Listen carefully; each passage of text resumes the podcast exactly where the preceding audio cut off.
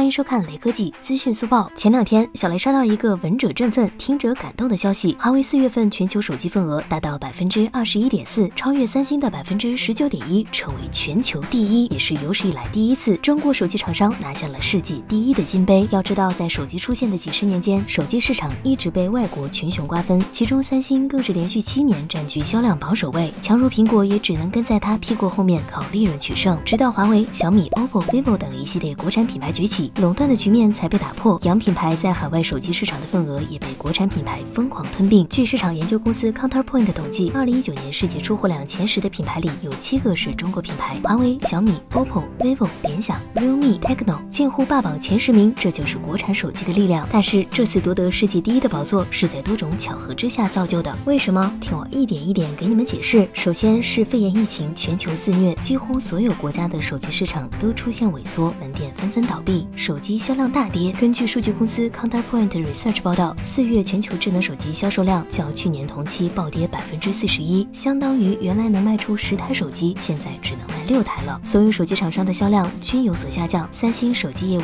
覆盖范围最广，受到的影响也最大。例如在印度手机市场，小米、vivo、OPPO 全在增长，唯独三星与众不同，反向增长。因为印度采取了封城措施，三星在印度的手机工厂两个月前便被迫停工，前有疫情冲击，后有工厂。停工两大打击之下，销量能不下滑吗？而华为却恰恰相反，主要市场在国内，中国是疫情后恢复最快的国家，各大城市恢复开始正常运作，手机该怎么卖就怎么卖。今年刚好进入五 G 时代，趁着这波五 G 换机潮以及自家的技术优势，华为大量发布新机，比如 P 四零系列、nova 七系列、畅享系列、荣耀的 V 三十系列、三十系列、三十 S 系列、Play 四系列、X 十系列，每个系列又有小杯、中杯、大杯之分。上半年新机远超小米 OV，新机多。意味着覆盖的人群广，能照顾到每个价格段的用户。结果就是四月份中国手机市场份额，华为从去年的百分之三十一暴涨到百分之四十四，差不多占据国内份额的一半。一涨一跌下，华为在销量上自然暂时领先三星，夺得第一。就连韩国官媒中央日报也发报道解释，这次三星被超越的原因：中国从新冠疫情中快速恢复，加之华为在美国围堵打压之下，国内消费者与海外华人华侨的爱国情绪被激起，带动华为销量上升。三星电子受印度封城令影响严。重，在该国销量暴跌，环比下降百分之九十六。但是华为手机并没有你想象的那么乐观，第一的位置不一定能坐稳。疫情总有过去的时候，到时印度解除封城禁令，全球市场恢复正常，三星销量必然会回升，占有率立马蹭蹭蹭往上涨。尤其在欧洲、南北美洲等市场，份额占比少说百分之三十起步，大街上的三星手机随处可见。届时反弹起来，分分钟重回第一，继续霸榜。另一方面，五月份美帝对华为的制裁力度升级以后，更艰难了。怎么制裁法？只要使用美国技术设备的公司，想要和华为做生意，都经过美国的批准，就连芯片代工也得得到美国的同意才能动工。这个禁令很可能导致台积电无法为海思半导体公司代工生产芯片，对华为有着巨大的影响。华为不像其他手机厂商，而是如苹果、三星那般搭载自家研发的芯片，这也是近些年来华为能取得良好成绩的原因之一。君不见国内手机市场 SOC 排名中，海思麒麟